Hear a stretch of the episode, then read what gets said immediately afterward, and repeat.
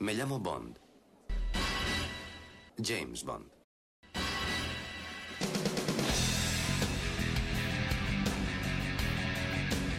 Hola, soy Alberto López, alias Clark. Bienvenidos a un nuevo podcast temático de Archivo 007.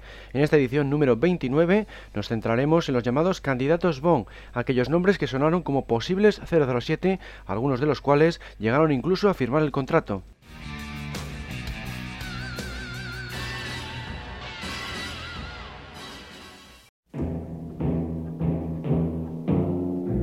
En 1953, Ian Fleming publicó la primera novela de James Bond, Casino Royale. En ella, Vesper Lane describía a Bond como alguien parecido a Hoggy Carmichael, compositor y también actor. Al año siguiente, Fleming vendió los derechos a la cadena de televisión CBS, pero nadie tuvo en cuenta el comentario de Vesper. El papel fue ofrecido a Barry Nelson. Este actor americano aceptó por una única razón, quería trabajar con su admirado Peter Lorre, el encargado de dar vida al hechifre. Esta película televisiva, emitida en directo y de una hora de duración, no obtuvo unos resultados demasiado buenos, pero aún así el actor y director ruso Gregory Ratov se hizo con los derechos de la novela. Quería llevarla a la pantalla grande con la actriz Susan Hayward en el papel del agente secreto, algo que no sorprende viniendo de este cineasta, famoso por sus extravagancias. Estaba convencido de que convertir a Bond en mujer era la única forma de tener éxito. En 1958 surgió una posibilidad seria de llevar al espía a la pantalla grande con una historia original, no basada en ninguna novela, inicialmente bajo el título James Bond Secret Agent.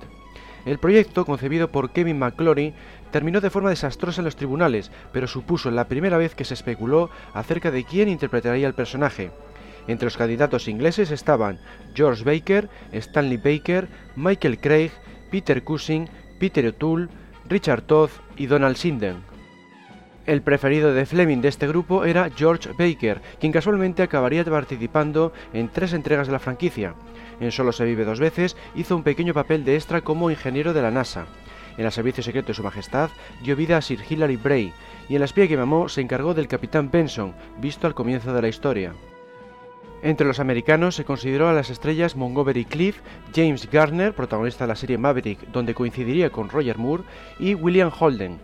La razón por la que también se buscaba a un actor americano residía en que se pensaba que así se aumentaría la recaudación en Estados Unidos, fuera parte de que el proyecto sería financiado por una productora de ese país.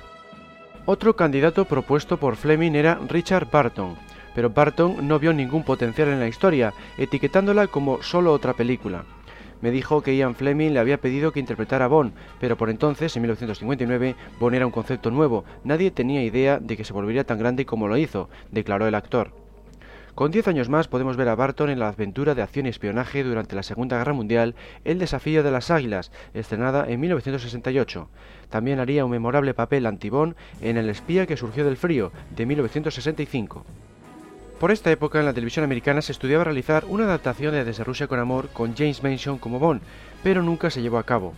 Mason había realizado un gran trabajo como el espía Ulises Dielo, alias Cicerón, en la recreación del caso real de espionaje narrado en la película Operación Cicerón. A Fleming no le convencía en un principio, pero según su primo Christopher Lee cambió de opinión, ya que le dijo que Mason era su elección preferida como Bond. Después Mason interpretaría a un espía realista en Llamada para el Muerto, en 1966, basada en la novela de John le Carré. Trevor Howard era el preferido del productor Kevin McGlory y en junio de 1959 se reunió con el actor al menos dos veces para discutirlo. A Fleming le parecía que el actor era demasiado mayor para el papel y que se requería alguien de treinta y pocos años. Fleming sugirió a Peter Finch, pero solo era un año menor que Howard. Fleming escribió de forma premonitoria, sería más feliz si el papel fuera dado a un joven actor desconocido con estrellas establecidas interpretando a los otros papeles. Dirk Bogart también fue considerado, pero por varias razones, entre ellas el hecho de estar muy solicitado y su elevado salario, acabó siendo descartado. Bogart protagonizó una de las primeras parodias Bond, Demasiado cálido para junio, en 1964, y también fue el villano Gabriel en Modesty Blaze, superagente femenina, en 1966. Según McClory, Richard Harris, entonces en el inicio de su carrera, fue entrevistado para el papel de Bond en noviembre de 1959. También se consideraron opciones más exóticas. En Nueva York, McClory cenó con Ingemar Johansson, campeón mundial de boxeo en la categoría de pesos pesados. Pero la sugerencia más lunática correspondió a Lawrence Evans, quien defendió elegir a alguien que se llamara realmente James Bond. En 1960, una vez terminado el guion de Jack Whittingham, Fleming mencionó a David Niven, pero en aquel entonces tenía ya 50 años. Curiosamente es nombrado en las novelas al servicio secreto de su majestad y solo se vive dos veces, y acabó apareciendo en la parodia no oficial Casino Royale y en la película ¿Dónde están los espías? Pero el tiempo pasaba mientras aumentaban los problemas del proyecto.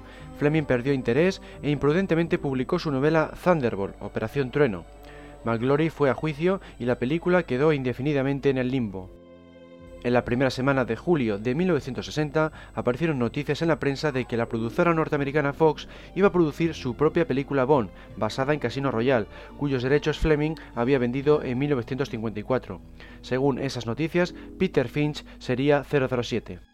El director Howard Hawks pensó en Cary Grant para el papel cuando se propuso realizar un filme basado en Casino Royale.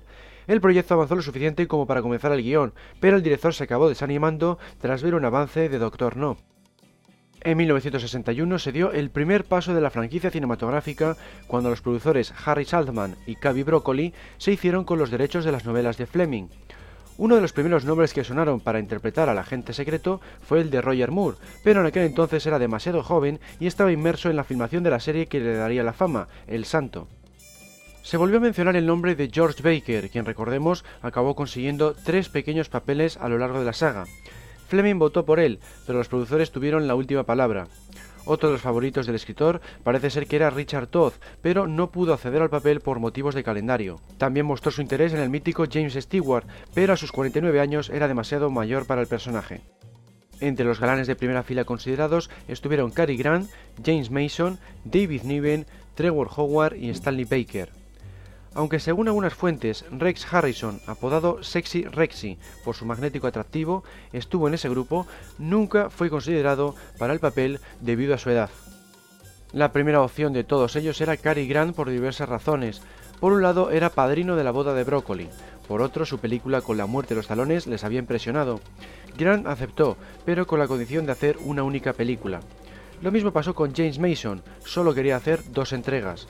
No obstante, ambos tenían más de 50 años, así que realmente no eran opciones muy aconsejables para iniciar una serie de películas y mucho menos tratándose de cintas de acción. Lo mismo sucedió con David Niven, Trevor Howard y Stanley Baker, o eran demasiado mayores o no querían hacer tantos filmes.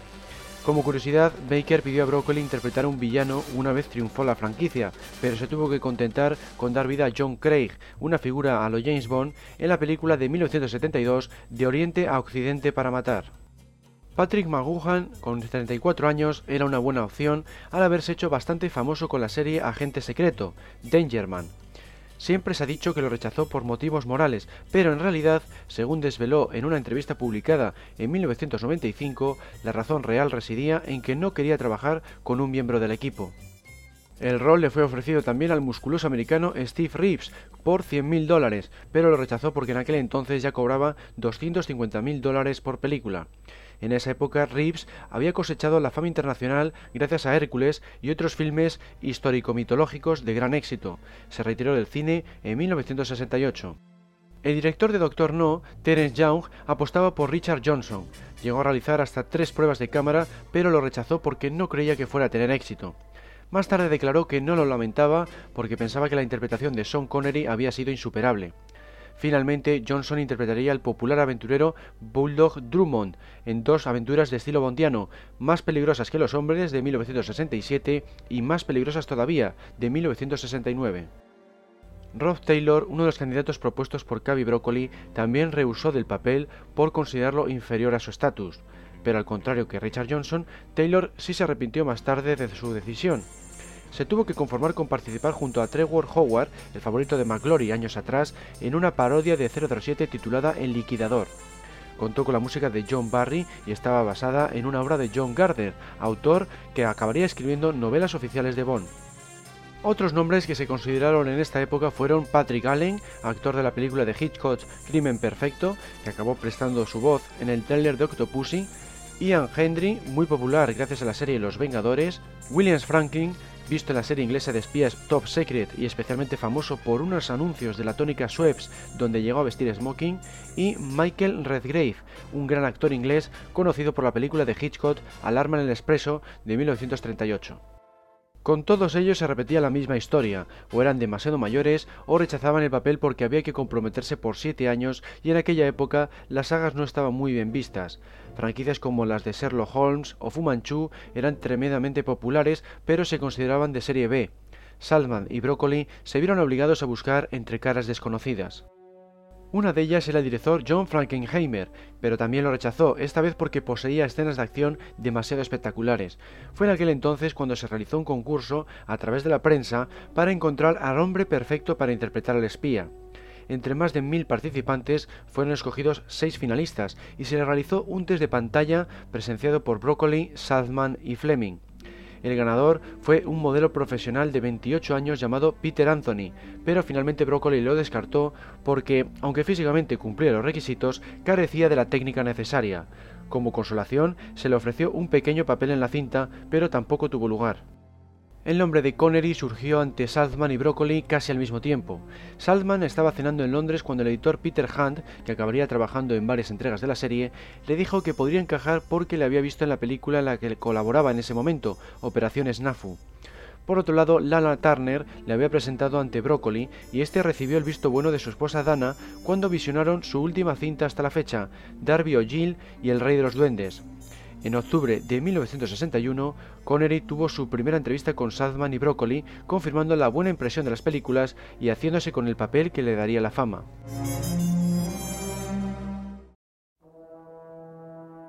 Tras la renuncia de Connery, una vez estrenada Solo se vive dos veces en 1967, debido a que estaba harto del acoso de los medios y a que tenía miedo de encasillarse, los productores se vieron en la necesidad de buscar a un sustituto a la altura del escocés.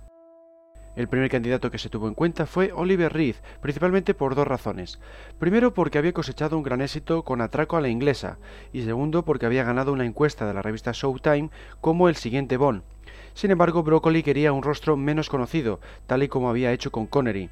Por esto mismo se descartó también al cantante Tom Jones, quien había interpretado la canción de Operación Trueno. Según el libro The Rough Guide to James Bond de 2002, el presentador británico Peter Snow, popular por cubrir las noches electorales en el Reino Unido, realizó una audición para 007 al servicio secreto de Su Majestad. Tenía el aspecto adecuado, pero con su metro 95 de altura, los productores creyeron que era demasiado alto. Un actor norteamericano brevemente considerado fue Roy Cines, ya que había conseguido impresionar a la audiencia en la serie Los Invasores. Jeremy Brett, miembro del reparto de My Fair Lady, también fue tenido en cuenta. Ese año fue calificado como actor más prometedor por el diario Daily Mirror, pero al final se tuvo que conformar con encarnar a Sherlock Holmes en la televisión. Por extraño que parezca, se le ofreció el papel a un jovencísimo Timothy Dalton. Él mismo lo rechazó precisamente por la edad, ya que solo tenía 23 años en aquel entonces. Al mismo tiempo, su experiencia se reducía a una película y una serie de televisión, puesto que se había dedicado al teatro. El galés no vestiría el smoking hasta 1987 con la entrega Alta Tensión. También se le ofreció a otro futuro Bond, Roger Moore. Era su segundo intento tras quedarse fuera en Doctor No. Se le comentó la propuesta nada más terminar el rodaje de Solo se vive dos veces, con la idea de filmar El hombre de la pistola de oro en Camboya. Sin embargo, debido a la rebelión civil de ese país en 1967, los productores acabaron optando por el servicio secreto de Su Majestad. Este retraso propició que la situación de Moore cambiara y no estuviera disponible. El 7 de abril de 1968, el diario canadiense Le Petit Journal publicaba la siguiente noticia. El próximo James Bond será canadiense, se llama Daniel Pillon. Resultó que Harry Saltman había visto a este modelo profesional de 27 años en la Expo 67 de Montreal y sin haberle visto actuar ni consultarlo con su socio, le hizo firmar un contrato por varios filmes. Al final, Pilon ni siquiera pisó Inglaterra. Su carrera se desarrolló en Francia hasta 1975 y después en Estados Unidos, participando en multitud de series como por ejemplo Dallas o Sirenas. En 2007 se le pudo ver en la película Shoten Up. Uno de los aspirantes que realizó una prueba de pantalla pero no llegó a la fase final fue Mike Bishop, un exitoso modelo que en el cine tan solo había interpretado papeles menores con frase. Por ejemplo, hizo de piloto ciego en La Semilla del Espacio en 1962. Durante los años 70 anunció el tabaco para pipa Cóndor. Su hijo Dash Bishop se había dedicado al espectáculo y presentó el monólogo Mi papá casi fue James Bond, basado en la vida de su padre, centrándose en la lucha de este contra el cáncer de pulmón. Esta actuación, manteniendo un tono de comedia, es un sentido homenaje, pues para Des el papel de Mike como padre fue mucho más heroico y glorioso que cualquier fantasía de Hollywood. En varias ocasiones, hasta su muerte, Mike Bishop hizo un cameo al final del espectáculo vestido con smoking. Reemplazar a Connery era algo casi suicida para un actor con renombre porque debía atarse a un contrato por varias películas. Así pues, los productores optaron nuevamente por caras poco conocidas para el público. Tras examinar a 400 aspirantes, escogieron a 5 para realizar pruebas de cámara. John Richardson, uno de los protagonistas del éxito hace un millón de años, Anthony Rogers, que había trabajado en televisión y en películas como El Dorado, Hans de Bries, secundario de televisión y cine, que curiosamente había interpretado a un técnico de sala de control de Solo se vive dos veces, Robert Campbell, actor americano hermano del prolífico William Campbell, y George Lazenby, un vendedor de coches y modelo a tiempo parcial de origen australiano. Lazenby, de 28 años, conocido por un anuncio de televisión de las populares tabletas de chocolate Big Fry, no cesó en su intento de conseguir una entrevista. Primeramente adquirió un reloj Rolex y un traje del sastre de Connery. Luego se cortó el pelo como el escocés, concentrando una cita el mismo día en que acudía Brócoli a la peluquería. Por último, se coló en las oficinas de E.ON a pesar de la negativa de la recepcionista. Así fue como logró acceder a las pruebas de pantalla, unas pruebas que llevaron ni más ni menos que cuatro meses. La primera consistió en un sencillo diálogo con la actriz y cantante Patsy Noble. El director Peter Hunt la escogió porque, siendo australiana, pensaba que facilitaría la prueba al Nobel candidato. En el segundo test se rodó una escena de cama sin guion previo con una actriz húngara. También se filmó a Lazenby nadando, cabalgando y saltando vallas en la finca de Salzaman. Finalmente se realizaron tres pruebas en Pinewood que incluían un diálogo en la oficina de Draco, una escena de amor y una escena de lucha correspondiente a la secuencia del hotel. Además, Broccoli también estaba probando el atractivo sexual del actor sin que él se diera cuenta. Caminaba con él ante las secretarias de la EON. Según Broccoli, las secretarias se caían de sus sillas cuando veían al actor. Después vinieron pruebas con las candidatas para interpretar a Tracy, a Janetta A.K. Meyer, Franz Anglade y Diana Rigg. Pero fue la prueba de la pelea, en la cual Lazenby rompió la nariz al especialista y antiguo luchador Yuri Borionko, la que le consiguió el papel. Para mi prueba hicieron que un luchador ruso me golpeara, recordaba el australiano. Me movió mis dientes. Pensé, si él juega duro, yo jugaré más duro. La violenta demostración cimentó el voto de Salzman. Vamos a ir contigo, le dijo. Sin embargo, United Artists no estaba convencida y en septiembre de 1968 el ejecutivo David Picker intentó convencer a Connery una vez más. También se siguieron barajando más nombres hasta que el director Peter Hunt estalló y propuso que empezaran con Lazenby, quien no obtuvo la confirmación hasta que tan solo quedaban un par de semanas antes del inicio del rodaje. Así, en octubre de 1968, a Lazenby se le ofreció un contrato por 14 años y 7 películas Bond, más 5 fuera de la serie. El australiano lo rechazó, pero en su lugar aceptó uno que le ataba por siete años y cuatro películas del agente secreto, así como una declaración de intenciones para rodar Diamantes para la Eternidad.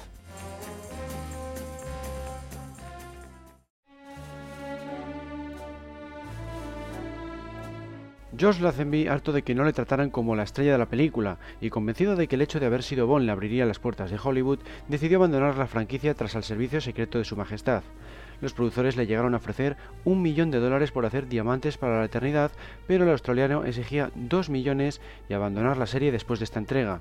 Harry Saltzman y United Artists dieron el visto bueno, pero Cavi Broccoli lo rechazó porque, según declaró, era una suma indignante. Los productores, quizá a raíz de que la taquilla de la película había descendido notablemente en los Estados Unidos, tenían la intención de americanizar a Bond. De hecho, uno de los primeros candidatos era norteamericano, Adam West, muy popular en aquel entonces por la serie televisiva de Batman. El actor rechazó la oferta porque consideraba que debía ser interpretado por un inglés, fuera parte de que temía quemarse como le había pasado a Lazenby. Lo mismo sucedió con Robert Wagner, otro actor americano bien conocido en la televisión gracias a series como Ladrón sin destino. Cavi pensaba que era un candidato viable, pero Wagner creía que James Bond debía ser inglés y que debían probar con Roger Moore. Curiosamente, Wagner acabó interpretando al número 2 del Doctor Maligno en las parodias de Austin Powers. Tras el éxito cosechado por Harry el Sucio, hasta Clint Eastwood fue considerado. Nuevamente fue el propio actor quien rechazó la oportunidad de vestir el smoking porque pensaba que era un papel para un británico, fuera parte que no lo consideraba dentro de su estilo. Ante las diferentes negativas de actores americanos, los productores también probaron con ingleses. Uno de ellos fue Simon Oates, todo un conocido del teatro y de la televisión inglesa, que además había trabajado en series de espionaje. Según algunas fuentes, el único motivo por el que no acabó siendo Bond fue que Connery cambió de parecer. Otras afirman que también tuvo la oportunidad de serlo en Vive y Deja Morir. También se consideró a John Ronayne y Michael McStay, ambos muy prolíficos en las series inglesas. Curiosamente, los dos acabaron coincidiendo con Roger Moore en sendos capítulos de Los Persuasores de 1971. Un actor al que probaron en varias ocasiones fue Michael Billington. Tuvo una oportunidad en tiempos del Servicio Secreto de Su Majestad, pero llegó cuando tenían prácticamente contratado a Lazenby. De hecho, opinaba que era muy buena elección por su físico. Cuando se le ofrecieron de nuevo para Diamantes para la Eternidad, tenía miedo de encasillarse y que no le contrataran para otros filmes. Luego acabó participando en La espía que mamó, dando vida al novio de Anya, el agente de la KGB, Sergei. Finalmente, dispuso de otras dos oportunidades más en los castings de Solo para sus ojos y Octopussy. Otro candidato fue Michael Gambon, un actor muy respetado en el ámbito del teatro, pero prácticamente desconocido a otros niveles. Por esta razón, United Artists estaba en contra, reacia a cometer el mismo error que con Lazenby. Cavi, sin embargo, siguió haciendo pruebas a actores tan desconocidos como él. El casting de Gambon fue el más gracioso, según recordaba el actor. Me pidió que hiciera varias escenas y después de cada una decía, sé más romántico, sé más asertivo o lo que fuera. Finalmente dije, ¿sabes, Cavi? Ayudaría si supiera para qué papel estoy haciendo la prueba. Cavi pareció estupefacto y dijo, Bon, por supuesto. No podía creerlo, era ridículo. Pero Cavi, soy calvo. No importa, también son. Simplemente te pegaremos una peluca. Pero Cavi, tengo una dentadura terrible. Mis dientes son como los de un caballo.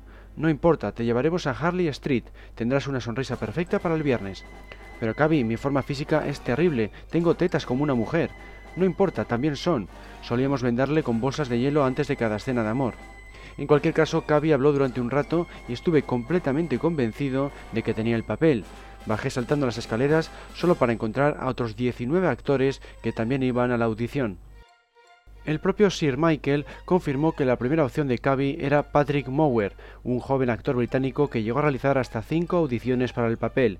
Sin embargo, fue considerado demasiado joven, de modo que se tuvo que contentar con una carrera de éxito en el cine de terror de los 70 y con la serie de la BBC Target, donde trabajó con Jeremy Bullock, alias Boba Fett en Star Wars y Smithers en James Bond. Otros nombres británicos que sonaron en las reuniones de los productores fueron William Franklin, con una amplia carrera en la televisión, Patrick McGuhan, que ya había rechazado el papel en tiempos de Doctor No y que ahora gozaba de una fama aún mayor gracias a la serie El prisionero, y Michael Craig, un actor con gran experiencia tanto en cine como en televisión, que ya había sido tenido en cuenta cuando Kevin McGlory pretendió llevar a Bond al cine por primera vez, como hemos visto. Harry Saltzman quería a Roger Moore para el papel, pero en aquel momento estaba bajo contrato con la serie Los Persuasores, así que de nuevo no pudo aceptar la oferta. También se volvió a considerar a Timothy Dalton y otra vez el propio galés rechazó el papel porque se veía demasiado joven para el personaje, fuera parte que mantenían la opinión de que Connery era demasiado bueno como para ser reemplazado. Entonces llegó el caso de John Gavin. Este actor americano, conocido más que otra cosa por haber interpretado al novio de la chica asesinada en Psicosis, llegó a firmar el contrato porque convenció tanto a los productores como al director Guy Hamilton. Incluso United Artists dio el visto bueno, aunque no estaba completamente a favor. Entre sus bazas se encontraba una película de estilo bondiano titulada No hay flores para OSS 117, protagonizada por un 007 francés, un superagente elegante y mujeriego. Por otro lado, había sido oficial de inteligencia en la Marina de los Estados Unidos, tal y como lo había sido Ian Fleming, pero claro está, en el servicio británico. La razón por la que finalmente John Gavin no consiguió el papel fue debido a la exacción IDI. Esta medida, creada por el gobierno británico, permitía a los productores del país obtener una parte de la recaudación cosechada por filmes no ingleses. Esta ganancia extra fue la que les animó a contratar a Sean Connery porque podrían llegar a ofrecerle hasta 2 millones de dólares. El escocés aceptó en el último momento por un millón de libras, lo que al cambio venía a ser un millón doscientos cincuenta mil dólares, porque necesitaba fondos para una fundación dedicada a ayudar a artistas escoceses. A John Gavin le explicaron la situación y se resignó, renunciando voluntariamente a cobrar. Según cuenta Cavi en su autobiografía, quedó impresionado por la caballerosidad de Gavin e insistió en que el actor recibiera el salario completo de su contrato, cincuenta mil dólares. Connery filmó Diamantes para la Eternidad por la cantidad estipulada más un 12,5% de los beneficios, lo que le supuso un salario total de unos 6 millones de dólares. Afirmó que nunca jamás volvería a ser James Bond, pero como sabemos, volvió a vestir el smoking en 1983 con la cinta no oficial Nunca digas nunca jamás.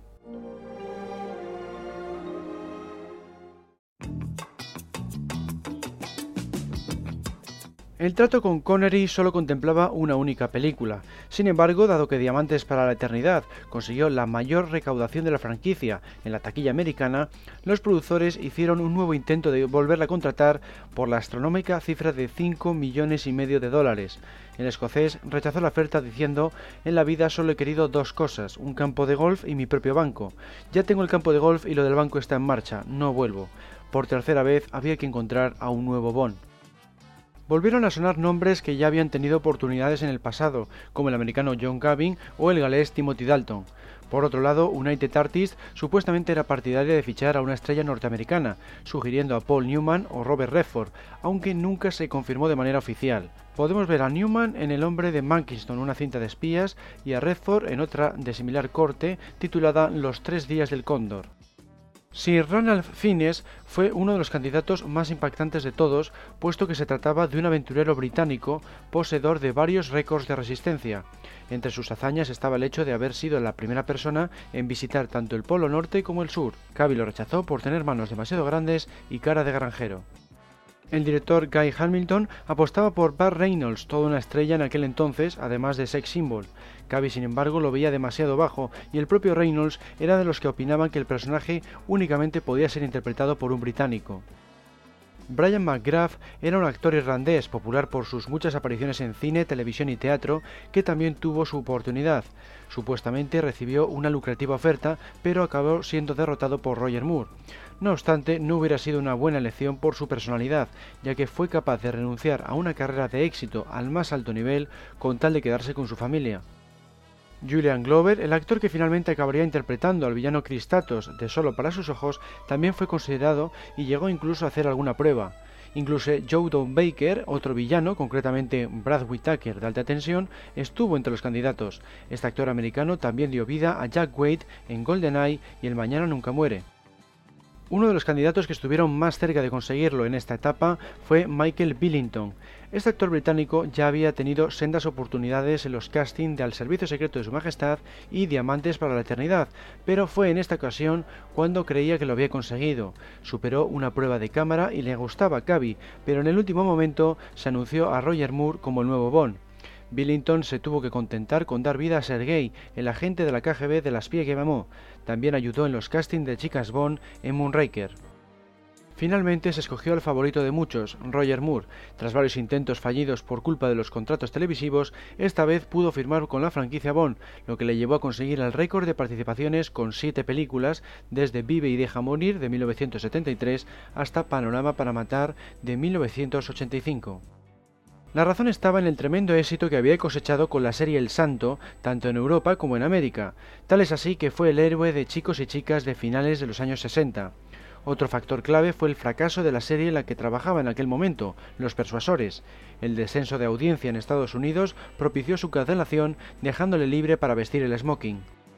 A todo esto hay que sumar el hecho de que conocía a Cavi y Harry desde 1962 y había vuelto a coincidir con ellos durante el rodaje de Los Persuasores. También hay que tener en cuenta las numerosas referencias que le señalaban como futuro Bond. En una versión de la novela Al servicio secreto de Su Majestad se podía encontrar una ilustración basada en él. En 1964 hizo de Bond en una parodia de un programa de televisión. Por si fuera poco, en un capítulo del Santo, un personaje le confunde con James Bond. Curiosamente, en ese mismo episodio aparecía David Edison, el actor que encarnaría a Felix Leiter en dos entregas. Vive y deja morir fue un gran éxito, consiguiendo una recaudación que superó a la de Diamantes para la Eternidad. La taquilla acompañó a Moore en todas las entregas, salvo en El hombre de la pistola de oro, por lo que demostró ser una elección acertada.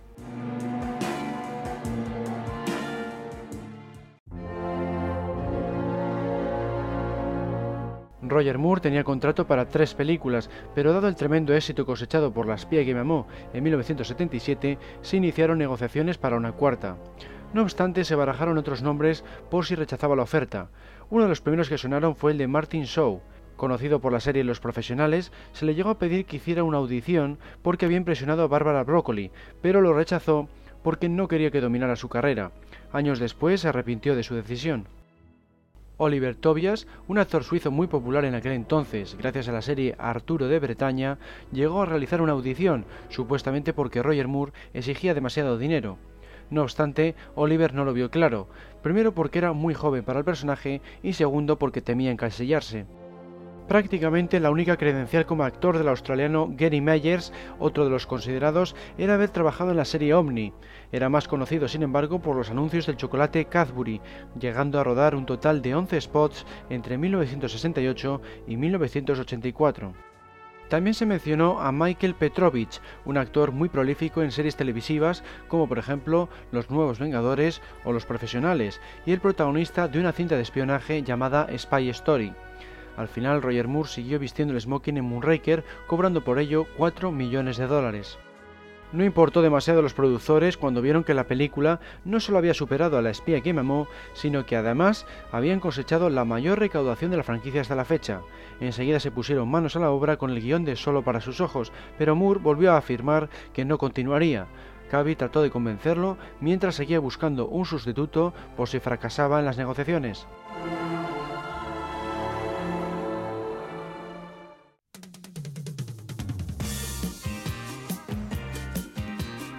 David Warwick, un actor neozelandés formado en el teatro londinense, asegura en su biografía que en aquel entonces había firmado un contrato para reemplazar a Moore en caso de que dejara el papel a finales de los 70 o principios de los 80.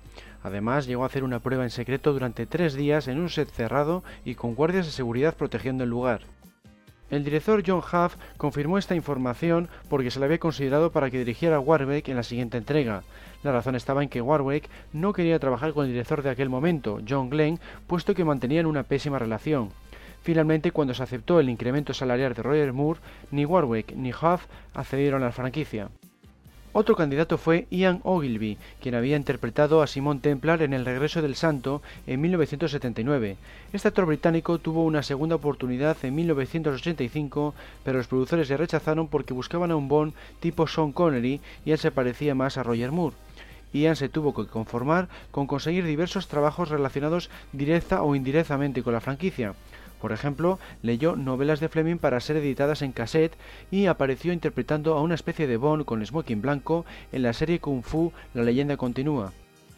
Se consideró una vez más a Timothy Dalton, pero en aquel momento no estaba disponible. Otro nombre muy reiterado en aquella etapa fue Lewis Collins, famoso por la serie Los Profesionales y muy querido por el público. Por ejemplo, se encontraba en la lista de los 10 hombres mejor vestidos de la revista TV Times o la de los hombres más sexys de la televisión de la revista Daily Star. Incluso los fans de Bond le veían con buenos ojos. Sin embargo, no cayó bien a Cavi cuando se reunió con él en 1980, por lo que perdió su oportunidad. Otros candidatos fueron David Robb, actor de cine, televisión y radio, conocido por la serie Yo Claudio y que curiosamente participó en el doblaje del videojuego Del Mundo Nunca Suficiente, Nicholas Clay, famoso por encarnar a Lancelot en Excalibur, y Michael Jayston, un exitoso actor de teatro y bien conocido en la televisión británica. Este último había trabajado en Killer, una serie sobre un espía que nunca usa armas, y en la miniserie El Topo, basada en la novela de John le Carré. Curiosamente acabó interpretando a Bond en la versión radiofónica de la BBC de Solo se vive dos veces. Nuevamente Michael Billington tuvo bastantes posibilidades de vestir el smoking. Cavi de hecho incluso le llevó a Corfú, lugar de rodaje de Solo para sus ojos, para realizar una sesión fotográfica. Además, bromeaba con Moore acerca de que le iba a reemplazar con él si exigía demasiado dinero. Una vez más, Roger Moore se salió con la suya, consiguiendo otro incremento salarial firmó por 3 millones de dólares más el 5% de los beneficios en Estados Unidos, lo cual le supuso un total de algo más de 4 millones y medio. Para la siguiente entrega, Octopussy exigió 5 millones, por lo que Cavi volvió a buscar a un sustituto más económico.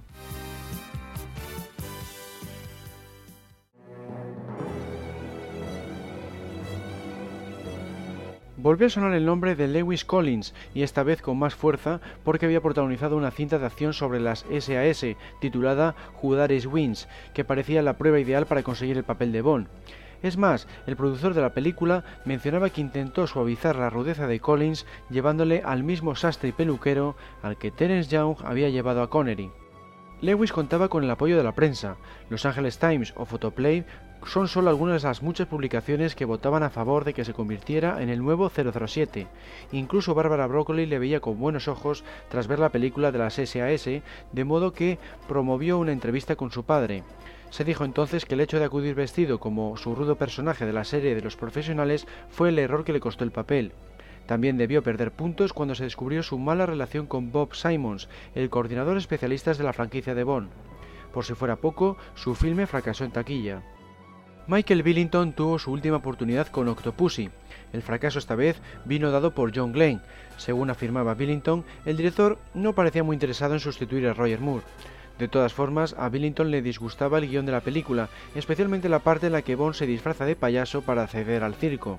Así pues, el actor no interpretó a un agente secreto hasta 1986, cuando rodó KGB, La Guerra Secreta. Fue durante el rodaje de Solo para sus ojos cuando Cavi Broccoli pensó en Pierce Brosnan como posible sustituto de Roger Moore. Según se cuenta, le conoció cuando el irlandés acudió al set para ver a su esposa, Cassandra Harris, que interpretaba a la condesa Lisle. Llegó a hacer una audición para Octopussy, pero acabó trabajando en la serie Remington Steel. Los medios y el público enseguida le vieron como un firme candidato para vestir el smoking, dada la elegancia con que actuaba en cada capítulo. Es más, llegó a rodarse un episodio homenaje a 007, ya que contaba con la música de Desde Rusia con Amor y la presencia de Pedro Armendariz Jr., el hijo del actor que dio vida a Kerim Bey en una de las entregas. Como puede verse en el DVD Ultimate Edition de Octopussy, el actor que más cerca estuvo de reemplazar a Roger Moore fue James Brolin. Este actor de 43 años de edad era bien conocido en la televisión y gustaba en gran medida de Broccoli a pesar de ser americano. Pensaba que poseía la sofisticación necesaria para el personaje, así que le sometió a tres escenas de prueba. Una en la que se encontraba con BJ y su serpiente, otra en la que peleaba con varios esbirros y otra procedente de Desde Rusia con Amor, en la que Bond conoce a Tatiana.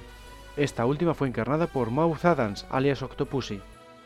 Aunque Broccoli se mostró algo preocupado por el tema del acento, en general quedó satisfecho con Brolin.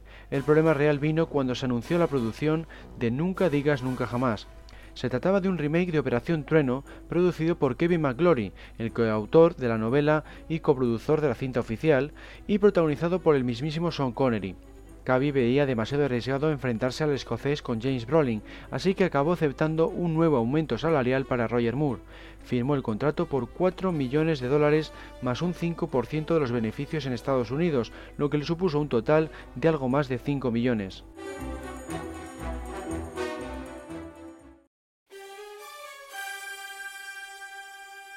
Broccoli acabó ganando lo que fue llamado la batalla de los Bond, ya que Octopussy recaudó 187 millones de dólares en todo el mundo frente a los 160 de Nunca digas nunca jamás. Luego se repitió la historia de siempre. Moore, ya con 55 años, volvió a mostrarse reacio a continuar en el papel. La revista Us Magazine fue de las primeras en organizar una encuesta que determinara quién era el mejor candidato. Pierce Brosnan se hizo con la victoria con un abrumador 46% de los votos. En segundo lugar, con tan solo el 11%, estaba Lewis Collins. Los medios no cesaron de publicar todo tipo de rumores acerca de la posible elección de Brosnan en los siguientes meses. El irlandés negó cualquier tipo de contacto con los productores de la franquicia en diferentes entrevistas, pero eso no detuvo el flujo de noticias. Otro candidato que sonó con fuerza fue Anthony Andrews, la estrella de retorno a Brineshead y la Pimpinela Escarlata. Curiosamente fue la primera opción para protagonizar Remington Steel, pero lo rechazó, de modo que la oferta acabó en manos de Brosnan.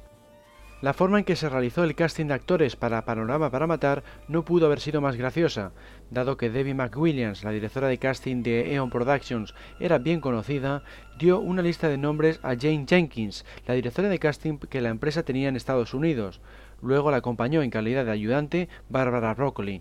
De esta forma nadie se percató de que las pruebas que realizaron, supuestamente relacionadas con el episodio piloto de una serie de televisión americana, eran en realidad la búsqueda del nuevo Bond. Sin embargo, todo fue en vano porque Cavi decidió volver a renovar a Roger Moore, que cobró esta vez la cuantiosa cantidad de 5 millones de dólares más el 5% de los beneficios en Estados Unidos. El total superó los 7 millones y medio. Por el contrario, Connery rechazó la oferta de Kevin McGlory de realizar una secuela de Nunca digas nunca jamás titulada Warhead y con estreno previsto en 1985. El contrato estipulaba la enorme cifra de 15 millones de dólares, pero el escocés exigía 25.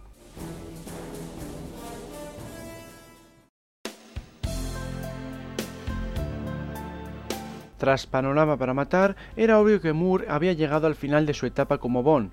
Como él mismo dijo, cuando empiezan a no encontrar actores lo suficientemente viejos para que Bond los pueda tumbar y las actrices protagonistas tienen la edad que tenía tu madre cuando empezaste a ser Bond, es el momento de dejarlo. Richard Maybaum, guionista de varias entregas, se encargó del texto de alta tensión. Se le preguntó si había pensado en Pierce Brosnan cuando se puso a escribirlo, pero afirmó que no, porque en aquel momento carecía de la certeza de que Moore fuera a dejar el papel. No obstante, se aprecia un estilo mucho más genérico, capaz de adaptarse a cualquier actor. Uno de los primeros candidatos fue Charles Dance, quien había dado vida al sicario Klaus en Solo para sus ojos. Este actor inglés declaró que rechazó el papel por considerar que las películas eran superficiales, pero acabó arrepintiéndose. En cierta manera se resarció años después, en 1989, cuando encarnó al creador del personaje en la película GoldenEye, La vida secreta de Ian Fleming. Supuestamente hubo dos actores franceses entre los posibles Bond, Lambert Wilson, conocido en los últimos años por su papel como Merovingio en la trilogía Matrix, y Christopher Lambert, especialmente famoso en aquel entonces por Los Inmortales. Cuesta creer que fuera así, porque los dos tenían en contra no solo su acento, sino el hecho de ser franceses, algo que probablemente desaprobaría el público inglés. Otro candidato era el actor teatral británico Mark Greenstreet, el sobrino nieto del también actor Sidney Greenstreet. En aquel entonces había conseguido bastante éxito con la serie de la BBC Brad Farrar, así que incluso llegó a realizar una prueba de cámara. Según declaró el propio Mark, su fracaso en el casting tuvo que ver con su poca bondiana reacción cuando se le cayó la toalla en la clásica escena del encuentro entre Bond y Tatiana en Desde Rusia con Amor. Anthony Hamilton, actor y exmodelo australiano, muy conocido en aquella época en Estados Unidos por la serie Camuflaje, también llegó a realizar una prueba, sin embargo, fue descartado cuando se descubrió que era homosexual. Sean Bean, un notable actor británico de teatro y popular gracias a la televisión, fue otro de los candidatos para alta tensión. No lo logró, pero al menos le sirvió para encarnar a Alec Trevelyan, el villano de GoldenEye. El australiano Andrew Clark, según afirmó, llegó a superar la prueba de pantalla y a leer el contrato, pero las condiciones no le convencieron. Se le exigía atarse a la productora durante 10 años, pudiendo ser alquilado a otros estudios con un salario que le pareció escaso, 50.000 dólares al año. En su lugar, obtuvo el papel protagonista de El Santo en Manhattan, episodio piloto de una nueva serie sobre Simon Templar que, pese a las buenas críticas, no llegó a despegar. Stephen Harley, actor británico de teatro, cine y televisión y exboxeador aficionado, era conocido por la serie Gente de Barrio, pero con 25 años fue considerado demasiado joven para el papel. Otro actor famoso en la pequeña pantalla, el neoyorquino John James, también fue tenido en cuenta. Esta vez su descarte fue debido a que estaba demasiado ocupado con la serie Los Colby, la derivación de Dinastía. Algo similar se puede decir del californiano Michael Neider, procedente de esta última serie, en la que encarnaba una especie de James Bond al tener que rescatar a su ex esposa de los malos y hacer frente a una organización conocida como el Consorcio. Michael Preth también procedente de Dinastía, aunque más conocido por la serie Robin of Sherwood, también fue tanteado, pero como otros muchos candidatos, era demasiado joven al contar con 26 años. Otros candidatos mencionados en algún listado son Steve Adler, un completo desconocido a menos que se refieran al ex batería de Guns N' Roses, Ben Cross, un intérprete inglés conocido por Carros de Fuego, y Neil Dixon, el piloto aventurero de la película Beagles, un filme con ciertos elementos bondianos, pero que no tuvo el suficiente éxito como para iniciar una nueva franquicia. Dixon se tuvo que contentar con prestar su voz al videojuego de 2004 007 Everything or Nothing. Durante los años 80 se habló mucho de Brian Brown como candidato, popular por la serie El pájaro espino y la película FX Efectos Mortales. Además, en 1984 había protagonizado Kim, una cinta en la que interpretaba a un espía del servicio secreto británico. Tom Selleck, el actor americano protagonista de la exitosa serie Magnum, que llegó a durar ocho temporadas, se debió tirar de los pelos cuando perdió la oportunidad de ser Bond, porque hacía pocos años atrás también le había sucedido lo mismo con otro héroe de fama mundial, Indiana Jones. Lo más parecido a 007 lo que llegó a trabajar fue en la película Lassiter de 1984. El inglés Marcus Gilbert, de 28 años, conocido por sus trabajos televisivos, llegó a reunirse en dos ocasiones con el equipo de Bond, pero no tuvo éxito. Tampoco tuvo suerte años después, en 2004, cuando se buscaba a un sustituto para Pierce Brosnan. De nada le sirvió haber ganado una encuesta online en la que venció a actores de renombre como Orlando Bloom y Jude Law. El elegante actor británico Simon McCockindale, popular por series como Manimal y Falcon Crest, estuvo en boca de todos por varias razones. Primero porque era el favorito de Roger Moore para reemplazarle y segundo porque coincidió que dejó Falcon Crest justo en tiempos del casting para alta tensión. Sin embargo, el propio Simon no estaba interesado en ello y los productores ni siquiera llegaron a llamarle. Solo le apeteció cuando ya era ya demasiado tarde, cuando Dalton había firmado el contrato. Desde entonces el papel más parecido que cayó en sus manos fue el de la serie Counter-Strike, definida como una combinación de James Bond, Misión Imposible y Los Ángeles de Charlie con acento en la pirotecnia. El neozelandés Sam Neill, conocido en la actualidad por Parque Jurásico, había protagonizado en aquel entonces la serie Really As de Espías, basada en la vida de un agente real que sirvió de inspiración a Ian Fleming. Neil realizó unas excelentes pruebas de cámara, como puede verse en el DVD de alta tensión, pero no llegó a convencer a Cavi Broccoli. Por su parte, Neil declaró que realmente nunca quiso el papel porque pensaba que iba a hacer un 007 horrible. A lo sumo, le hubiera gustado hacer de villano. Cavi volvió a invitar a Timothy Dalton a que aceptara el papel, pero en esta ocasión no estaba disponible. Estaba comprometido con el filme Brenda Starr, algo similar sucedía con Pierce Brosnan, cuyo contrato con Remington Steel le ataba la serie durante siete temporadas. Sin embargo, el descenso de la audiencia auguraba una posible cancelación. Así pues, el irlandés llegó a hacer pruebas de cámara, como por ejemplo la escena de Al Servicio Secreto de Su Majestad en la que Tracy apunta a Bond con una pistola y este la desarma.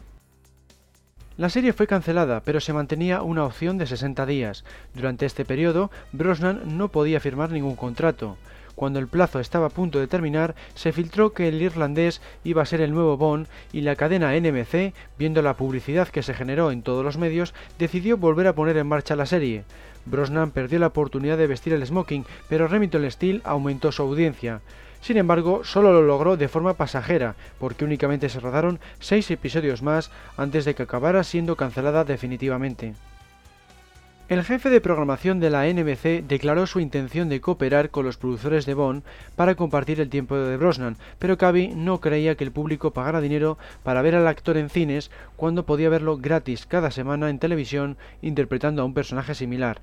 Broccoli respondió, James Bond no será Remington Steele y Remington Steele no será James Bond. El asunto Brosnan conllevó un retraso en el inicio del rodaje, lo que propició que Dalton estuviera disponible, al haber terminado su trabajo en Brenda Starr. No obstante, se hizo una última prueba a otro intérprete, Robert Bathurst. Este actor inglés no tenía un currículum demasiado extenso en aquel entonces.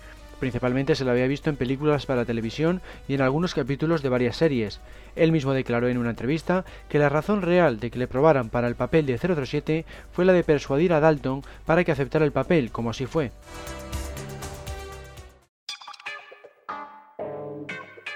A pesar de que Dalton había firmado por tres películas en un periodo de cinco años, con posibilidad de hacer una cuarta, ampliando el plazo hasta los siete años, la prensa seguía emitiendo rumores acerca de que Brosnan iba a sustituirle en la siguiente cinta.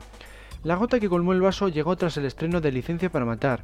Dado que obtuvo una recaudación notablemente inferior al primer filme, Alta Tensión, un periódico británico se inventó que los productores estaban pensando en despedir a Dalton, reemplazándolo con Brosnan.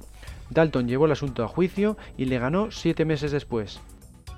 Lo cierto es que Cavi quería hacer una cuarta entrega con el galés. Se iba a titular Propiedad de una dama, como uno de los relatos de Ian Fleming, y su estreno estaba previsto para 1991.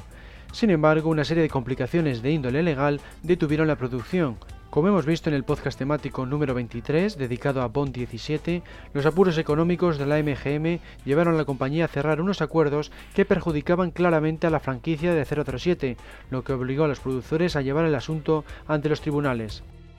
Entre tanto, el productor Kevin McClory intentó llevar a cabo otra película Bond, como ya hizo en 1983 con Nunca digas nunca jamás, bajo el título Warhead 8. Entre los candidatos sonó también el nombre de Brosnan. El irlandés no descartó la posibilidad si se le presentara la ocasión. Otras opciones eran Christian Burgess, coprotagonista de la serie de acción Saracen, Lewis Collins, quien había estado cerca de reemplazar a Moore, como hemos visto, y Liam Neeson, que sería especialmente famoso unos pocos años después con la lista de Slinder. Corría el año 1992 y McClory aún no había conseguido desarrollar la película, así que intentó llevar a cabo una serie de televisión. Esta vez los productores Bond consiguieron detener el proyecto en un momento en el que habían terminado las batallas legales con la MGM. Fue entonces cuando el flujo de rumores aumentaron considerablemente. Entre los nombres que se mencionaron estaba Mel Gibson, el popular actor americano había expresado su interés en el papel, pero Cavi nunca estuvo a favor de su elección, primero porque le consideraba demasiado bajo, aunque medía 1,75 m, y segundo porque en sus propias palabras no quería hacer una película Mel Gibson, quería hacer una película James Bond. En 1994, ocho años después de que firmara su contrato, Dalton decidió abandonar el personaje, a pesar de la oferta de Cavi de 5 millones de dólares. Aparte de Brosnan, se habló principalmente de otros cinco candidatos: Hugh Grant, que había triunfado con la comedia Cuatro bodas y un funeral, Ralph Fiennes y Liam Neeson, debido a su éxito con la lista de Slinder, Sam Neill, más popular que nunca gracias a Parque Jurásico, y Lambert Wilson, que ya había sido mencionado en tiempos de alta tensión. Supuestamente también se tuvo en cuenta a Alan Rickman, conocido por sus papeles de villano en Jungla de Cristal y Robin Hood, pero en realidad había rechazado el papel de Alec Trevelyan, no el de Bond, por temor a encasillarse. Otro candidato fue Nathaniel Parker, visto por ejemplo en El guardaespaldas, pero fue descartado por resultar demasiado rígido y falto de chispa. Así pues, se tuvo que conformar con grabar la lectura de las novelas del joven James Bond en 2006. Greg Wise, el actor que acabó encarnando al agente 1 de la parodia Johnny English, también fue considerado para el papel. La razón por la que no lo obtuvo, según indicó el propio Wise, tuvo que ver con las patillas tan antisexys que lucía en aquel entonces. Mark Frankel, conocido por su papel en la serie Sisters, era todo un fan de Bond y supuestamente también tuvo su oportunidad de vestir el smoking. No lo consiguió, de modo que lo más aproximado que interpretó fue al antiguo espía británico Carlton Dial en la serie Fortune Hunter. El actor de teatro y televisión Colin Wells llegó a hacer una prueba de pantalla tras haber sido visto en una actuación en un escenario de Glasgow. Otro candidato fue Glenn McCrory, ex campeón mundial de boxeo en la categoría peso crucero, que estaba desarrollando una carrera como actor. No lo hizo nada mal, pues apareció en la telenovela Texit e incluso la Royal Shakespeare Company le ofreció un contrato de 18 meses que sin embargo acabó rechazando. James Purefoy, conocido en la actualidad por la película Solomon Kane de 2009, realizó una prueba de pantalla, pero acudió con pocas esperanzas porque al igual que la gran mayoría de los medios y del público, creía que Brosnan iba a ser el elegido. Así lo demostraron varias encuestas de revistas publicadas entre abril y mayo de 1994. El irlandés ganó por gran mayoría, mientras que Mel Gibson quedó segundo pero muy atrás. La conferencia de prensa oficial tuvo lugar en junio. El actor firmó un contrato por tres películas con opción a una cuarta. El salario base de Brosnan para GoldenEye fue de un millón de dólares, aunque según su contrato recibió tres millones más debido a la gran recaudación de la película por El Mañana Nunca Muere recibiría un total de 8.200.000 dólares, por El Mundo Nunca es Suficiente un total de 12.400.000 dólares. Y por Muere Otro Día un total de 16 millones y medio. En 1996, Kevin McClory anunció en la revista Variety que planeaba producir otro remake de Operación Trueno para competir contra Bond 18, la que sería El Mañana Nunca Muere declaró que ya tenían un actor para el personaje y que intentaría que Connery interpretara al villano. Supuestamente contaba con el apoyo de Sony y Columbia Pictures. Más tarde se rumoreó que el hijo del escocés Jason Connery podría encarnar al agente secreto.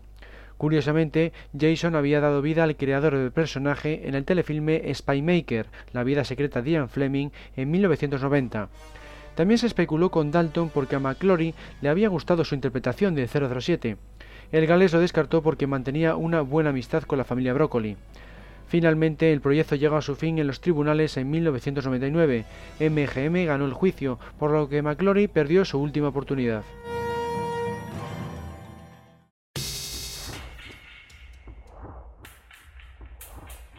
Aunque en 2001 una portavoz de la franquicia había afirmado que Brosnan iba a estar en las dos siguientes entregas, es decir, Muere otro día y otra más, la prensa no cesó de lanzar rumores sobre posibles candidatos para reemplazar al irlandés. Greg Wise era uno de ellos, un actor inglés que ya había sido mencionado en tiempos de GoldenEye. Uno de los sustitutos más llamativos de los muchos mencionados fue Robbie Williams, no solo porque no era actor, sino porque además tenía un sinfín de tatuajes. Supuestamente el cantante tomó lecciones de actuación para dejar su carrera musical y así poder optar al papel, pero la directora de casting Demi McWilliams dejó bien claro que no cumplía con los requisitos. Robbie se resarció en parte al realizar una parodia de Bond en su videoclip Millennium y al cantar el tema principal de la comedia Johnny English. El actor inglés Rupert Everett estaba interesado en vestir el smoking, pero su notoria homosexualidad le descartaba de primeras. Se publicó que Everett estaba trabajando en un guion cuyo protagonista era un agente secreto gay. Más tarde declaró, yo debería haber sido James Bond. De hecho, bromeó, es una vulneración de mis derechos civiles que yo no sea James Bond. Y Johan Grafaz, el actor galés conocido por la serie de la BBC Hornblower, fue otro de los nombres que sonaron como futuro 007 en 2001, pero él mismo se consideraba demasiado joven para el papel. Solo lo veía factible en caso de que decidieran contar los inicios del agente secreto. Y Johan fue nuevamente mencionado tras la despedida de Brosnan en 2004, gracias a la película en la que participó, El Rey Arturo, y gracias a que Timothy Dalton apoyaba su elección. No obstante, se cree que realmente ni siquiera se le tuvo en cuenta.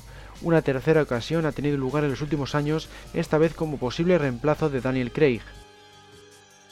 El director de cinco Bonds, John Glenn, pensaba que Russell Crowe, muy popular en aquel entonces por haber ganado un Oscar con Gladiator, era ideal para el papel. Sin embargo, Alastair Dougal, actor de la guía James Bond de Secret World of 007, opinaba que no le iba a sentar bien el traje y que no era suficientemente apuesto. Colin Firth, un respetado actor inglés que en la actualidad se ha hecho especialmente famoso por ganar un Oscar con El discurso del rey, estaba interesado en 2004. Los medios, según el propio Firth comentaba, inflaron su respuesta, asegurando que estaba desesperado por interpretarlo. En realidad tenía cierta preocupación porque le podría llegar a perjudicar a la hora de optar por otros papeles, por lo que su interés no era tan elevado ni mucho menos. Una candidatura cuando menos curiosa fue la de Cuba Gooding Jr., ya que era el primer posible Bond de raza negra. Roger Moore apoyaba su elección porque le había gustado su labor en Jerry Maguire. Más tarde coincidiría con él en Bow Trip de 2002, donde Moore hacía de agente secreto retirado. Otros rumores apuntaban a Martin Kemp, actor de la serie Gente de Barrio. En 2001 se mencionó a Gerard Butler, que había aparecido como extra en El Mañana Nunca Muere. Concretamente era uno de los marineros del Devonshire. En aquel entonces carecía de la fama de la que dispone ahora, ya que solo había protagonizado Drácula 2000. Además, perdió puntos cuando se autoproclamó como el siguiente Bond. Otros nombres fueron los de Matthew Perry, algo muy difícil de creer porque se especializaba en la comedia, como así lo había demostrado en la exitosa serie Friends, y Jason Isaacs, popular por su trabajo en el teatro y en cintas como Armageddon o El Patriota. En 2002, tanto antes como durante y después del rodaje de Muere otro día, Brosnan no dejó de repetir a los medios que iba a hacer la película siguiente, sin embargo, el proyecto no se llevó a cabo porque los productores consiguieron los derechos de la primera novela de Fleming, Casino Royale. Era la oportunidad que llevaban esperando desde los años 60, pero dado que narraba los inicios de la gente, era necesario reemplazar al irlandés por un actor mucho más joven. Así, una vez anunció oficialmente en 2004 que Brosnan no continuaría, se inició la búsqueda del sexto Bond de la serie.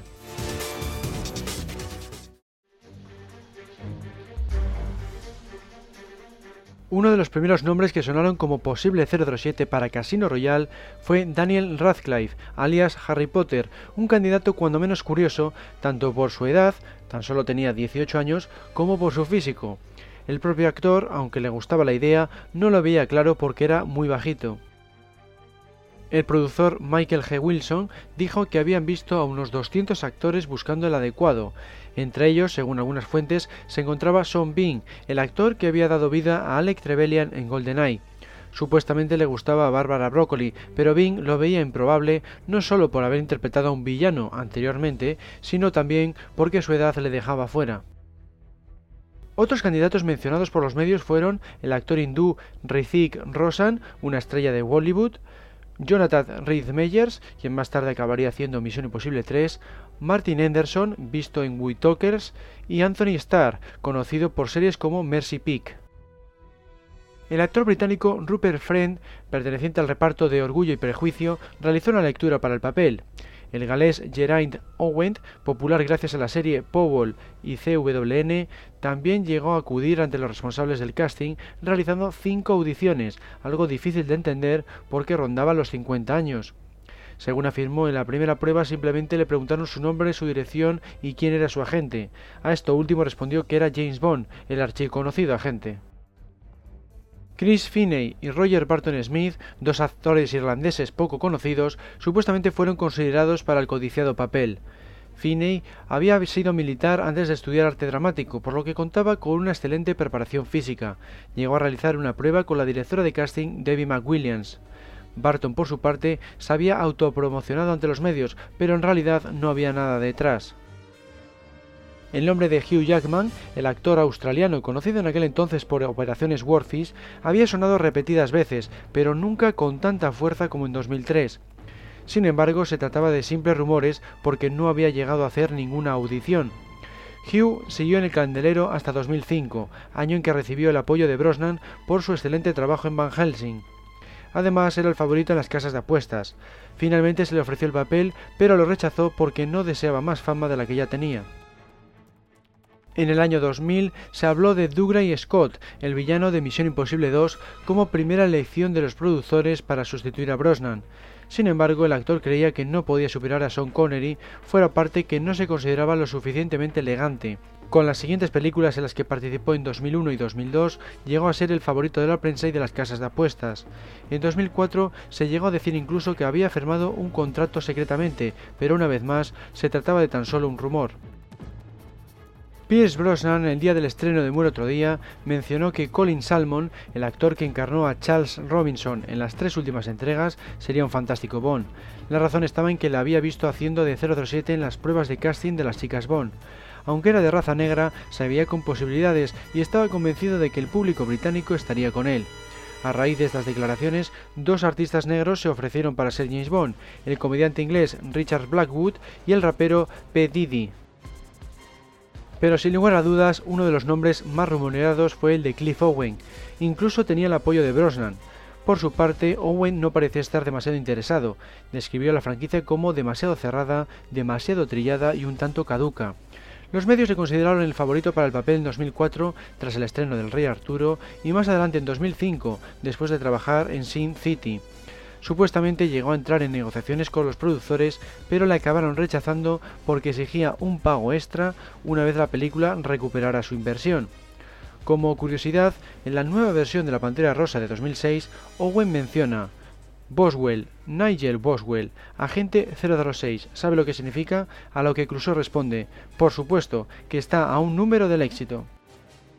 Otros candidatos con menor repercusión mediática fueron Jeremy Northam, visto en Ghost for Park y Enigma, Heather Ledger, quien más tarde haría de Joker en El Caballero Oscuro, ganando un Oscar póstumo, Carl Urban, conocido por haber encarnado a Eomer en la trilogía del Señor de los Anillos, Adrian Paul, el protagonista de la serie de televisión Los Inmortales, a pesar de contar con 46 años, Matthew Good, popular años después gracias a Watchmen, Luke Mably, conocido por El Príncipe y yo, Gary Stretch, el actor de imponente físico de Alejandro Magno, y Steven Brandt, el villano del Rey Escorpión.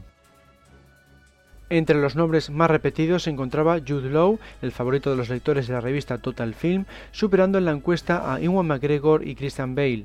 Sin embargo, McGregor fue aún más mencionado por los medios, aunque tenía en contra el hecho de que ya era un actor de fama internacional gracias a su papel de Obi-Wan Kenobi en Star Wars, el escocés contaba con la bendición de Sean Connery y realmente llegó a hacer una prueba de pantalla. Al final, lo más parecido que interpretó fue el agente secreto de la película juvenil Alex Rider Operación Stonebreaker de 2006. Roger Moore propuso a su hijo, Jeffrey Moore. Aseguraba que tenía el talento y el físico necesarios para el personaje, y así se lo hizo saber a Cavi Broccoli a principios de los 90 y a Barbara Broccoli en 2004. Sin embargo, Jeffrey había tenido más éxito como empresario que como actor. Su papel más relevante era el del poco conocido filme de acción Fit to Kill. En agosto de 2004, supuestamente Julia McMahon, el apuesto protagonista de la serie Nip Tuck, había realizado una audición con Barbara Broccoli. Es más, el propio actor llegó a indicar que era finalista junto a Cliff Owen. No obstante, ni los productores ni él mismo lo tenían muy claro.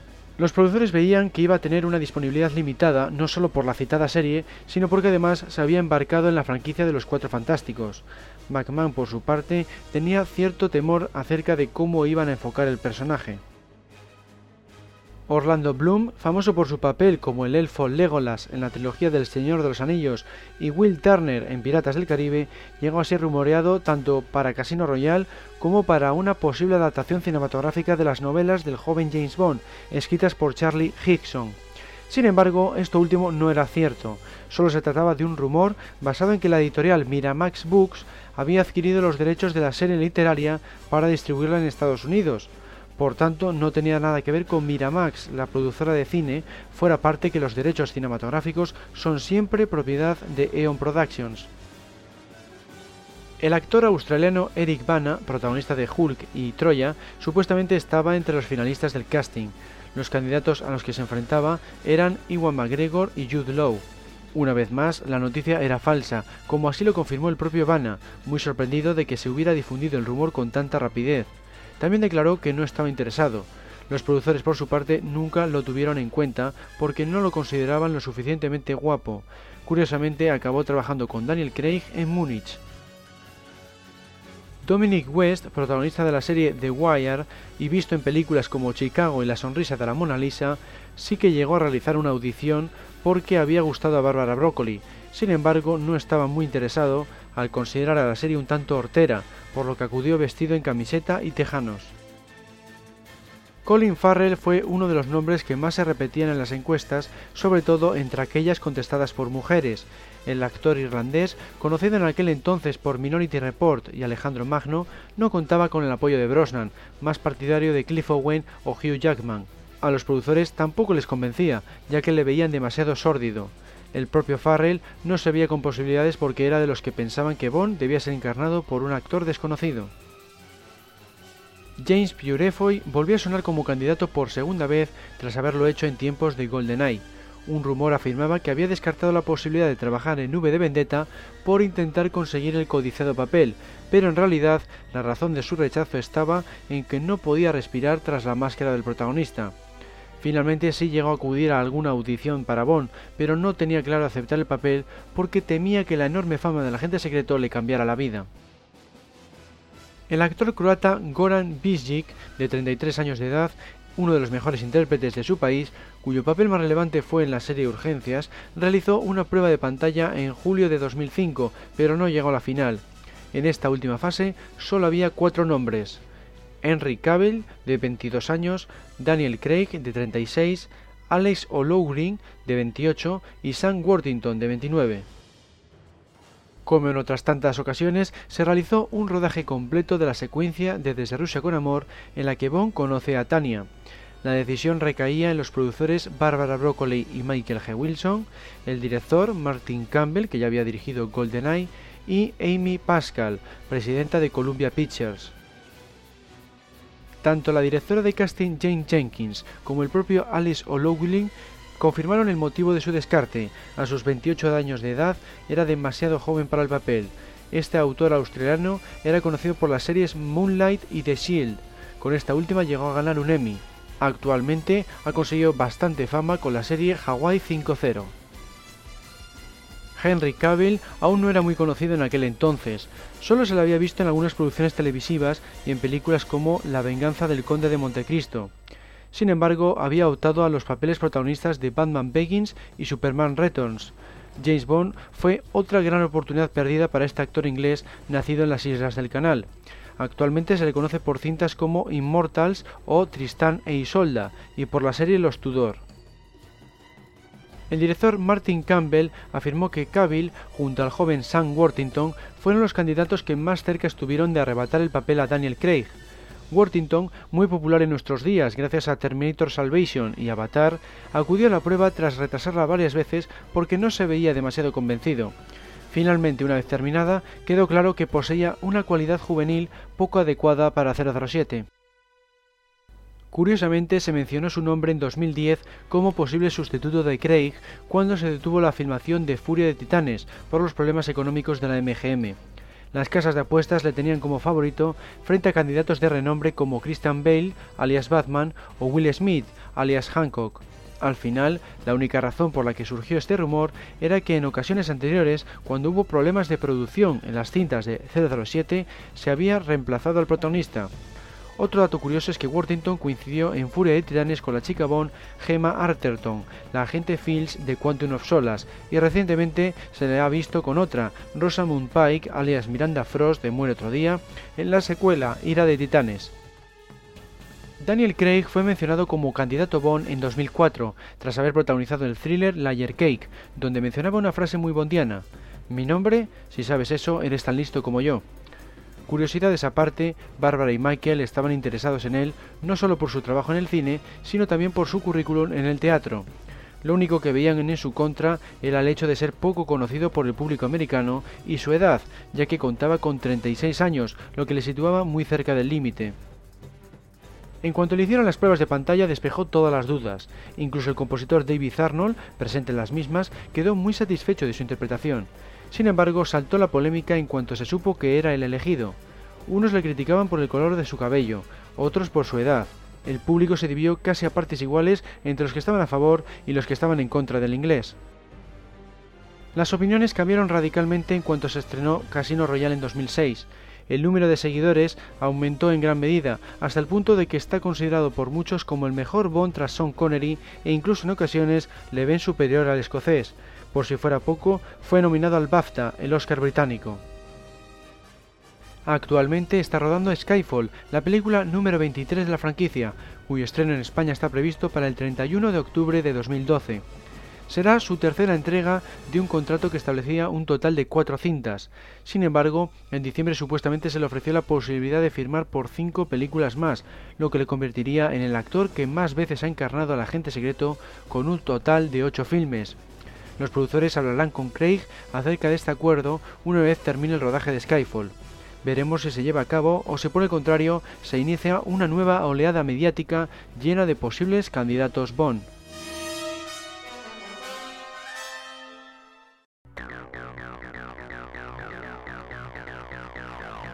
Antes de dar por terminado este podcast temático número 29, he de dar las gracias a Eduardo Jiménez, alias Ebardo, en Foros 007, porque me he basado en su artículo de archivo 007 para realizar este programa.